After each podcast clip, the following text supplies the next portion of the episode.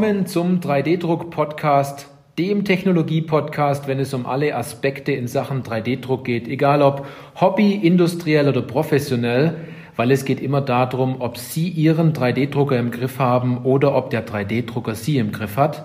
Ich bin Johannes Lutz und ich freue mich auf diese Podcast-Folge, weil es heute eine Interview-Folge ist. Und äh, mir sitzt ein ganz besonderer Interviewgast gegenüber und zwar, er ist Gründer und Geschäftsführer von CMB 3D. Das ist eine Ideenschmiede 4.0 und er heißt Christian Meiser. Und ich möchte noch kurz dazu sagen, wo wir hier sitzen, und zwar in der Stefani-Schule in Gunzenhausen und es hat einen bestimmten Hintergrund, weil wir hier in einem Technikraum sitzen und umgeben von tollen 3D-Druckern und kleinen, süßen Bauteilen, kann man sagen. Und hier spricht man wirklich von Bauteilen, wo sich danach was bewegt, wo sich jemand was dabei gedacht hat, die bunt und schrill ausschauen. Aber Christian, ich kenne dich jetzt. Meine Hörer kennen dich noch nicht. Christian, stell dich doch mal kurz vor. Wer bist du? Was machst du? Und äh, vor allem, was kann man denn bei dir kaufen? Hallo erstmal an die Hörer und äh, Dankeschön an dich, Johannes, äh, dass du mich eingeladen hast hier zum Interview, zum Podcast äh, deiner neuen Serie. Das gefällt mir also wirklich sehr gut, habe mich riesig gefreut darüber. Und ja, dann stelle ich mir mich auch mal vor. Ich bin der Christian Meiser, 35 Jahre alt, ledig, kinderlos, nicht geschieden also noch zu haben, 1984 geboren in Berlin-Köpenick. äh, wie gesagt, hört sich an wie eine Kontaktanzeige, ist es auch. Also falls da draußen noch eine 3D-Druckerin ist, ich bin auch noch zu haben. Genau. Das ist cool, ja. Ich glaube, unsere Podcast-Hörer, ja, es gibt auch Hörerinnen, glaube ich, ne? Absolut, genau. ja. Das ja, muss man genau. alles nutzen. Was machst du, Christian? Anfang 2013 habe ich die CMB 3D Ideenschmiede gegründet. Das ist ein kleines Startup im Bereich 3D-Druck ist eine Dienstleistung. Wir fertigen 3D-Druckteile für verschiedenste Kunden, für Privatleute, große Industriefirmen. Wir machen 3D-Cut-Arbeiten, Zubehör, Service-Dienstleistung, alles, was da so ein bisschen damit zusammengehört. Ja, das war so, das ist das, was ich seit einigen Jahren betreibe, genau. Okay. Und was bietest du deinen Interessenten und Kunden entsprechend an? Alles rund ums Thema 3D-Druck. Wie gesagt, 3D-Cut-Arbeiten sind ein wichtiges mhm. Thema im Bereich 3D-Druck-Dienstleistung, weil das natürlich die Grundsubstanz ist eines 3D-Drucks. Dann Scannen äh, von verschiedenen Bauteilen, die kaputt sind, die können wir über eine Flächenrückführung wieder in ihr Originalzustand zurückführen, digital und es dann wieder ausdrucken, sprich Ersatzteile, die es nicht mehr gibt, herstellen. Mhm. Ja, Zubehör verkaufen wir wie Materialien für den 3D-Druck, 3D-Drucker selber, die Schulungen, wir machen ja, Lehrkräfte, ganz besonders äh, auch hier wieder in der Schule, in der Stefani-Schule, wo wir jetzt auch heute den Termin haben, haben wir die Lehrkräfte geschult und Drucker verkauft. Also wirklich alles rund um das Thema 3D-Druck und additive Fertigung. Okay, das ist ja auch so ein Thema, was ist 3D-Druck, was ist additive Fertigung. Okay. Und der, der Kunde bekommt dann, oder er kommt zu dir mit einem Problem, du bietest ihm die 3D-gedruckte Lösung, wie er es im Endeffekt haben möchte ähm, ganz individuell auf ihn zugeschnitten. Richtig, ja. genau, genau. Okay. Ob es jetzt ein kaputtes Bauteil ist oder ein Bauteil, was es noch gar nicht gibt. Oder? Also okay. es gibt ja natürlich okay. auch durch diese Technologie jetzt Verfahren oder Geometrien, die konnte man herkömmlich nicht herstellen. Aber seit einigen Jahren lässt sich das natürlich durch verschiedene Verfahren, wie das SLA, SLS-Verfahren mhm. unter anderem, da können wir jetzt noch drüber reden, mhm. ähm, herstellen. Und ja, wie zum Beispiel die Sauberkugel ist so ein Thema, ne? das ist ein ganz neues Produkt, ist auch mhm. ganz interessant. Also. Okay. Cool, Christian. Ähm, ich weiß, jeder, der so einen 3D-Drucker bedient, baut, der ist technisch ziemlich, ziemlich affin. Ne? Und die Leute haben meistens auch besondere Hobbys. Was sind deine Hobbys? Was machst du gern? Äh, du bist auch absolut technisch angehaucht, ne? Ja, dadurch, dass wir hier in unserem schönen Mittelfranken ähm, ja doch relativ mobil sein müssen auf dem Land, ähm, haben wir hier natürlich schon mit 15, 16 an unseren Mopeds, Movers, ähm, Rollern rumgeschraubt, geht hin bis zum Auto. Natürlich äh, Autoliebhaber, also Autoschrauben, Tuning, ganz mhm. großes Thema, Motorradfahren, Angeln, das sind so Sachen. Mhm. 3D-Druck ist auch ein Hobby, aber ich habe das dieses Hobby halt eben zum Beruf gemacht und deswegen freue ich mich jeden Tag wieder, wenn ich dieser Arbeit nachgehen kann. Dein Hobby sozusagen auch, auch Beruf, ne? Dein Richtig. Hobby zum Beruf gemacht und genau. äh, du freust dich jeden Morgen, ne? Um dann entsprechend zu starten, wenn es um 3D-Druck geht. Richtig, ne? man muss aber auch dazu sagen, freue ich mich auch jeden Morgen selbstständig zu sein und kann es entscheiden, wann mein Morgen halt beginnt. Das ja. ist auch eines der Vorteile, wenn man selbstständig ist. Aber klar ja. muss man da einen Fokus drauf haben, was auch wichtig ist und was man lernt beim Startup oder wenn man Unternehmer ist, ähm, ja, frühst aufzustehen, Arbeit zu machen, E-Mails zu checken, einfach, das ist wichtig und ja, das okay. ist auch eines der Sachen, wo mich fasziniert beim Unternehmertum, nicht nur das 3D-Druck, sondern auch das Selbstständigsein, dass man natürlich strukturiert arbeiten muss, aber sich auch ab und zu mal die Zeit nehmen kann, mal ein bisschen relaxter vielleicht zu arbeiten. Okay, okay. Und wie die Hörer jetzt natürlich wissen, bei jedem Interview kommen diese, diese zehn wichtigen Fragen auf den Interviewgast zu. Und da würde ich jetzt einfach mit dir starten und würde dir gleich die erste Frage stellen. Und zwar ist die, wo und wie war deine erste Berührung beim Thema 3D-Druck? Ja, also ich muss sagen, das war nicht das Thema 3D-Druck. Ich bin über das, ja, über innovative Technologien habe ich mir, oder mache ich mir schon das seit Jahren Gedanken. Was ist so das nächste große Ding? Äh, next big thing, sagt man da so im Fachjargon. Und ja, das war 2012, das Thema Bitcoins. Hab leider, leider die Phase verpasst, mich da einzukaufen. Hab damals schon ein bisschen gesucht, ob da ein paar Investoren mitmachen würden. Leider hat mir damals noch keiner so richtig zugehört und ja, habe dann die Chance verpasst, da schon ein bisschen Geld zu verdienen. Naja, und so kam ich zum Thema 3D-Druck, weil es auch eine der großen Technologien der Zukunft einfach ist. Nicht nur die Blockchain-Technologie oder digitale Währungen, sondern auch die additive Fertigung wird ein großer Faktor sein. Und über einen alten Schulbekannten aus Berlin, da ich ein gebürtiger Berliner bin und jetzt hier in dem schönen Mittelfranken lebe und arbeite, ähm, bin ich auf die Firma Crinkle 3D gekommen. Also das ist ein Bekannter, wie gesagt, von mir aus Berlin ehemals, der eine Plattform eröffnet hat, wo er 3D-Design-Daten, also wirklich hochwertige Daten verkauft oder eben für Designer eine Plattform gibt. Und ja, er hat halt einen externe Dienstleister, die für ihn drucken und so bin ich auf das Thema gekommen, habe damals dann gefragt, was ist 3D-Druck und so habe ich dann das Interesse daran gewonnen und mir nach und nach über verschiedenste Kanäle Wissen gezogen und dann auch ähm, ja, Messen besucht, Firmen besucht, eigene 3D-Drucker gekauft, zusammengebaut, die Technik erlernt. Mhm. Ja, und so kam dann eins zum anderen. Okay, okay. Also das war so dein Startschuss in Sachen 3D-Druck, diese neue Welt. Okay. Genau. Und äh, kommen wir zur Frage Nummer zwei, und zwar, wie bist du an dein Wissen für 3D-Druck gelangt? Das kann man ja nicht einfach so auf, von heute auf morgen. Nein, gerade damals war das noch eine relativ neue Technologie. Also man muss sagen, patentiert hat das Ganze der Chuck Hill 1980 und 30 Jahre später, nachdem so Patent fällt, da war es 2010, also ist es erst für die Masse so richtig freigegeben worden. Danach, also davor hatten es ja nur große Firmen wirklich in ihrem Portfolio oder konnten es anbieten. Es war ja unbezahlbar. Es ist heute noch teuer, wird aber immer günstiger. Also wirklich, der Markt wächst und wächst. Das ist unglaublich. Und ich bin 2012 da eingestiegen mit, habe mich informiert. Da gab es noch nicht allzu viele Kanäle, wo man sich das Wissen saugen kann. Aber durch Zufall hatte ich da einen guten, einen sehr guten oder sehr gute Mentorin, die schon seit 20 Jahren im Prototypenbau unterwegs sind für die Automobilindustrie als externer Problemlöser. Und so war ich ganz schnell bei der Firma Hofmann äh, in Lichtenfels gestanden von einer riesen Laser-Sinteranlage, die gerade zwei Motoren Laser gesintert hat, dual für VW. Und da ist mir dann natürlich schon äh, der Mund runtergehangen. Ne? Und da war ich, ab da war es vorbei halt. Ne? Also da habe ich dann gesehen, da war ein, ein Raum mit Testmaschinen damals noch. Da war ich an einer Maschine, habe ein Bauteil Laser sintern können, also zum Testen, also wirklich für mich ein Benchmark-Teil mhm. für einen großen Musiker aus Berlin.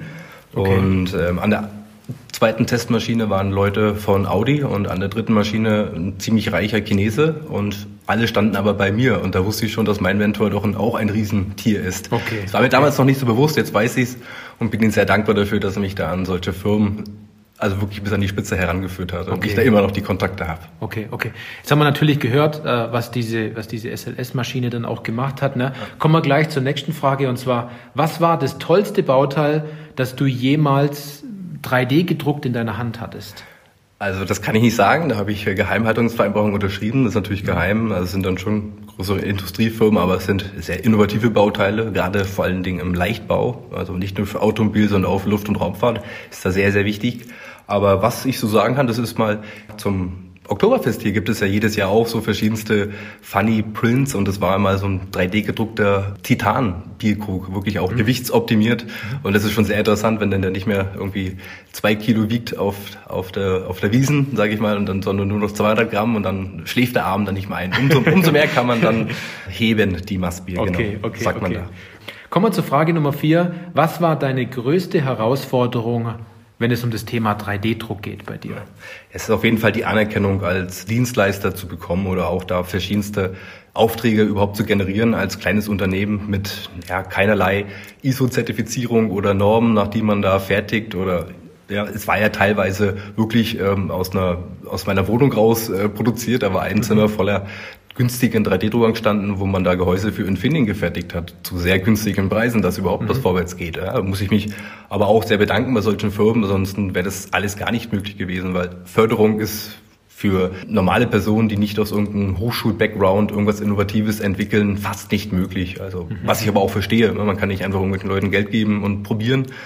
Mir hätte man es geben können, ich hätte mit Sicherheit einiges machen können, aber mal schauen, was die Zukunft bringt. Ja, ja. Also du hast ganz klar gelernt, dass die Leistung zählt, die dann bei einem 3D-Drucker rauskommt und hast dir dadurch natürlich Anerkennung verschafft und Fall, nicht ja. äh, durch, durch Empfehlungen von großen Firmen, die gesagt haben, hier probier mal diesen Dienstleister aus, sondern du hast Leistung abgeliefert und bist danach natürlich in, der, in, in dem Genau, Fall ja. bewertet worden. Ja, ne? bin aktiv, aktiv auf die Firmen zugegangen und habe äh, probiert. Und da muss man sich dann schon beweisen. Also das ist, Ja.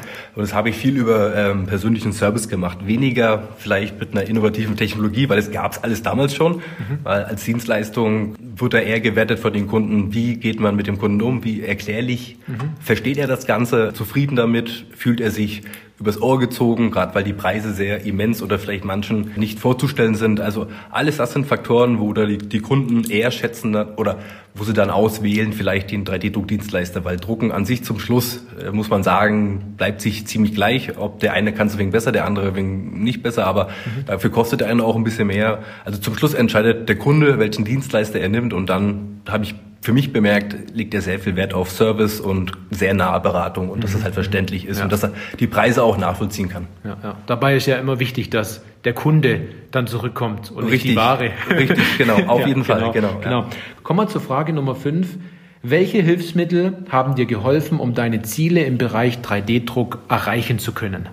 Da muss ich als erstes sagen, dass es ganz klar ist, liegt es an der Person selber. Also das heißt, man muss sehr motiviert sein, man muss an dem Thema dranbleiben. Also sprich, mein Kopf, meine Füße und meine Motivation haben mich an dieses Ziel gebracht. Und auch, sage ich mal, verschiedene Kanäle wie Facebook, Instagram, Twitter, sonstiges. Oder auch natürlich durch den Ruf in den Beirat des Verband 3D-Druckes oder, durch meine Position als Experte für Arbeiten 4.0 sind mir da sehr viele Kontakte auch eröffnet worden oder hat ein großes, bin ich Teil eines riesen Netzwerkes geworden, wo ich immer wieder zurückgreifen kann und auch da sehr viel Hilfe bekomme oder auch Hilfestellung gebe. Also das ist ein Geben und Nehmen, jetzt nicht gewinnbasierend, sondern ist alles ehrenamtlich, was ich noch nebenbei mache in diesen Positionen. Ja, und das ist, wie gesagt, auch ein Thema, was, was sehr, sehr wichtig ist, zum Beispiel eben Bildung oder eben das, wie hier auch die Sachen in die Schule zu bringen. Man merkt es immer wieder mit den Leuten, die ich da, mit denen ich da spreche, jetzt auch im Podcast, dass im 3D-Druck das 3D gedruckte Bauteil ausschlaggebend ist. Es ist die Leistung, die aus einem 3D-Drucker kommt. Ne? Und dazu braucht man Stück weit einen Antrieb, den man hat. Ne? Diese Motivation, dann doch, wenn mal was nicht geklappt hat, wieder aufzustehen und zu sagen, jetzt probiere ich es nochmal, dass das Ganze funktioniert. Also die, die ganzen Leute, die in diesem Business drinnen sind, da geht es nicht darum, ein bisschen was zu machen, sondern es zählt einfach immer, was kann man liefern. Ne? Hochinteressant. Kommen wir zur Frage Nummer 6 und zwar, was würdest du heute anders machen, bezogen auf das Thema 3D-Druck wie damals? Ich würde den Auftritt vielleicht ein bisschen professioneller machen. Also man muss dazu sagen, dass das natürlich ein Riesenbudget verlangt, gerade für Marketing oder für ähm, eine vernünftige Homepage, gerade das auszubauen, da noch vielleicht einen Kalkulator zu haben. Also das Ganze drumherum, um so eine Firma aufzubauen, ist sehr teuer und kostspielig. Ja, und das haben andere Firmen haben natürlich wesentlich mehr Budget und können da eine riesige Rakete zünden. Das ist mir nicht möglich oder ein, klein, ein kleines Ein-Mann-Personenunternehmen wird sowas nie machen können. Ja, da muss man sich auch da wieder überlegen, was ist günstig, was ist umsonst an Marketing und wenn es vielleicht auch ab und zu mal ein bisschen peinlich ist, ähm, muss man halt posten, posten, posten, verschiedene Kana Kanäle testen, wo wurde es angenommen, wo weniger und dann merkt man schon, ne? auch da kann man selektieren, was die Kunden wollen, also wirklich durch das Posten einfach herausfinden, was wird geliked. Äh, Man kann ja auch gucken, auch ohne, dass die Kunden liken, wie viele Leute das anschauen. Das wissen halt die meisten eben nicht, wie wichtig das ist, einfach auch herauszufinden, was will der Markt und was nicht. Also auch Social Media Plattformen nutzen wie Facebook und sonstiges oder äh, LinkedIn zum Beispiel, um da einfach herauszufinden, was wollen die Menschen oder die Leute und was ist nicht gewollt. Also das ist für mich, also habe ich da herausgefunden, auch ein wichtiges, günstiges Tool einfach, um da Marketing zu schalten. Okay, das ist nämlich hochinteressant, weil es gibt natürlich die einen, die konsumieren immer die Bilder, die Videos, was die Leute wie du entsprechend kreieren Den auf Kontext diesen Plattformen. Ne? Das ja. ist ganz interessant, ja. dass man meistens nur zuschaut, anstatt selbst etwas zu erzeugen auf diesen richtig. Plattformen. Und vor allem versteht, ähm, was das, die Daten daraus, also ne, mhm. wirklich eben herausfiltern kann, verschiedene Trends sieht oder wirklich auch dann Ideen heraus entwickelt, nur allein durch ja, Kennzahlen, Views, was die Leute sich anschauen. Man ja. mag es nicht glauben, aber es ist halt wirklich so. Ja, ja. Kommen wir zur Frage Nummer sieben und zwar, wie würde deine Traum-3D-Druck-Technologie aussehen oder funktionieren? Ja, ganz klar wie der Replikator aus Star Trek. Das heißt auf Knopfdruck der Earl Grey Tee oder das Essen, das Kleidungsstück oder das Bauteil, das Ersatzteil innerhalb von, ja, ich sag mal Sekunden und nicht Stunden. Und auch die Qualität dann wirklich eins zu eins. Okay, ne? okay. Also wenn ich dann dort ein Stück Kuchen reinstelle und sage, ich möchte genau diesen wieder haben, dann habe ich auf einmal zwei Stücke. Genau, nicht einmal das, vielleicht sogar nicht einmal, dass man mehr noch das Original reinsetzen muss, sondern man hat eine Datenbank gleich abgespeichert und drückt wow, drauf zum okay, Beispiel. Ne? Also okay. Und das Ganze natürlich auch so weit treiben, dann Richtung Medizin, Organe, sowas, äh, Zahnersatz, wird, wird, wird jetzt schon stark gemacht, gerade auch äh, in der Prothetik, genau, ne, da wird es auch schon stark eingesetzt, für Hörgeräte, Schuheinlagen, maßgefertigt, also auch in die Richtung einfach, aber schneller müsste es halt sein. Ne? Schneller, ne? schneller Wie in, okay. ne, aber Star Trek ist ja nun auch noch ein bisschen hin, haben wir noch Zeit. Ja. wir haben noch genügend Potenzial, dort genau. etwas zu entwickeln. Was gut ist, und zwar, da kommen wir gleich zur nächsten Frage, zur Frage Nummer 8. Was sind deine Pläne in Sachen 3D-Druck? Ja, kurzfristig, langfristig, ja, für die nächsten zehn Jahre zum Beispiel. Ich würde sagen, kurz- und langfristig einfach, dass ich immer noch auch in äh, zehn Jahren vor meinem eigenen 3D-Drucker in meiner eigenen Firma sitze und da schön meine Bauteile drucke. Also das wäre das Ziel, innovativ zu sein, das Ganze immer weiter nach vorne zu pushen und vor allen Dingen hier in Deutschland zu bleiben und hier das weiterhin zu fördern. Ich habe viele, viele Angebote aus dem Ausland. Unter anderem könnte ich nach Holland, nach China, USA, muss mir da immer wirklich da auch auf, auf, die, ne, auf die Zähne beißen und dann hier das weiter durchziehen, weil ich könnte genauso arbeiten gehen, gutes Geld verdienen und mir eine Zukunft aufbauen. Aber hier in Deutschland ist es halt schwer als Unternehmen, dass das, dass das auch wirklich was wird. Und ja, da muss man wirklich viel Energie reinsetzen und war schon auch oft davor, das aufzugeben, aber kommt doch immer mal wieder einer, der einen dann aufbaut und noch wieder okay. ein bisschen motiviert und das, das gefällt. Aber es würde mich freuen, wenn es auch etwas einfacher wäre, Bürokratie abgebaut werden würde für Startups, die es einfach ein bisschen leichter gemacht werden würden. Okay. Kommen wir zur Frage Nummer 9 und zwar, was ist dein bester Tipp, den du unseren Hörern geben möchtest zum Thema 3D-Druck?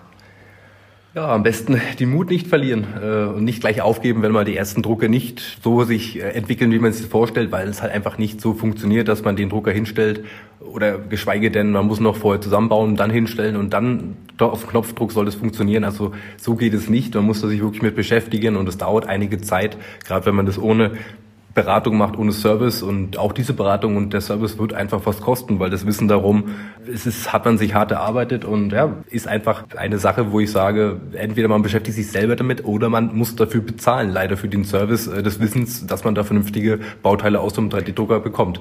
Aber man kann sich das alles auch aus dem Internet selber besorgen. Das ist Open Source Technologie, also wie gesagt, jeder, der das möchte, kann es auch selber machen. Aber es ist halt von einem selbst abhängig ja. halt. Ne? Entweder man lässt sich zeigen oder man lässt sich komplett so hinstellen oder man macht es als selber. Aber dann muss man halt davon ausgehen, dass man da sehr viel Zeit und Elan dafür braucht. Dann zu unserer, ich möchte nicht sagen letzten Frage, sondern eher der letzte Satz. Christian, beantworte doch einfach, oder beende doch einfach diesen Satz. 3D-Druck ist für dich, für mich, ja, für dich? Für mich ist das eine ganz kleine Lebenseinstellung. Mir hat es auch persönlich sehr viel gebracht. Das heißt, ähm, Strukturierung im Leben, Projekte anfangen, fertig kriegen und vor allen Dingen auch richtig und perfekt fertig zu bekommen und nicht nur irgendwie, sondern einfach ähm, mit, ja, mit Wissen und mit viel Lernen einfach da vernünftige Sachen abliefern und das von hinten bis vorne mit Hand und Fuß. Das ja, ist für genau. mich 3D-Druck. Ja, ja. Es geht nämlich immer darum, im, im 3D-Druck, was ist das Ergebnis. Ne? Genau. Und der Wert liegt ja immer in der Datei, die man erstellt hat und eigentlich nicht in dem, was man ausgedruckt hat. Ne?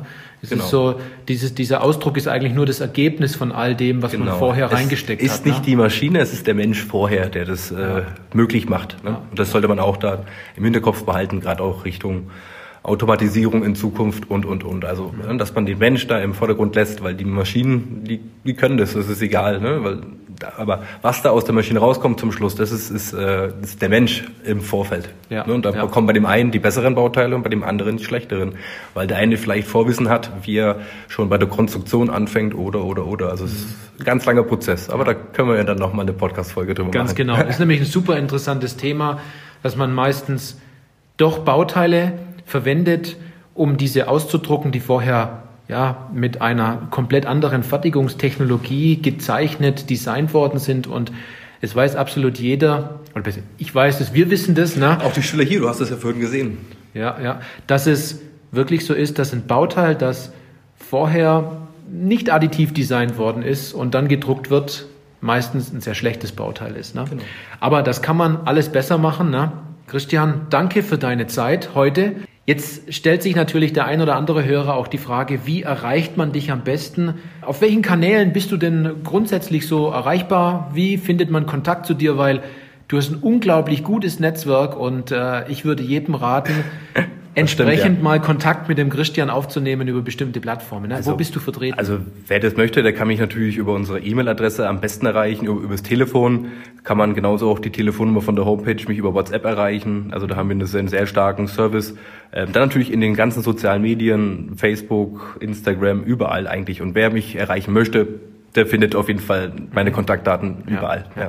Und ein ganz guter Tipp von mir, melden Sie sich bei LinkedIn an, und folgen Sie dem, dem Christian Meiser hier. Dort hat er ein großes Netzwerk und natürlich berichtest du dann auch über deine Projekte, was du machst, wo du bist und so weiter. Ne? Richtig, ne? genau. Ganz interessant. Wir probieren es. Ich bin kein gelernter Social Marketing äh, äh, Media Manager, okay. aber okay. Aber es zählt ja, wie wie ich das immer sage, ne? Autorität ne, in dem Fall und dass man genau gut und ehrlich rüberkommt. Das ist für mich immer ganz wichtig, ja. Also, liebe Podcast-Hörer, ich hoffe, das war interessant für Sie und wir freuen uns natürlich, wenn diese Folge unheimlich gut angekommen ist. Sie können uns auf iTunes entsprechend gut bewerten und äh, ich freue mich dann auf diese ja, nächste Podcast-Folge in der nächsten Woche und ich sage auf Wiedersehen. Bis dann. Ich sage auch vielen, vielen Dank an die Hörer und auch an dich, Johannes. Vielen Dank nochmal. Hat mich ja. sehr gefreut.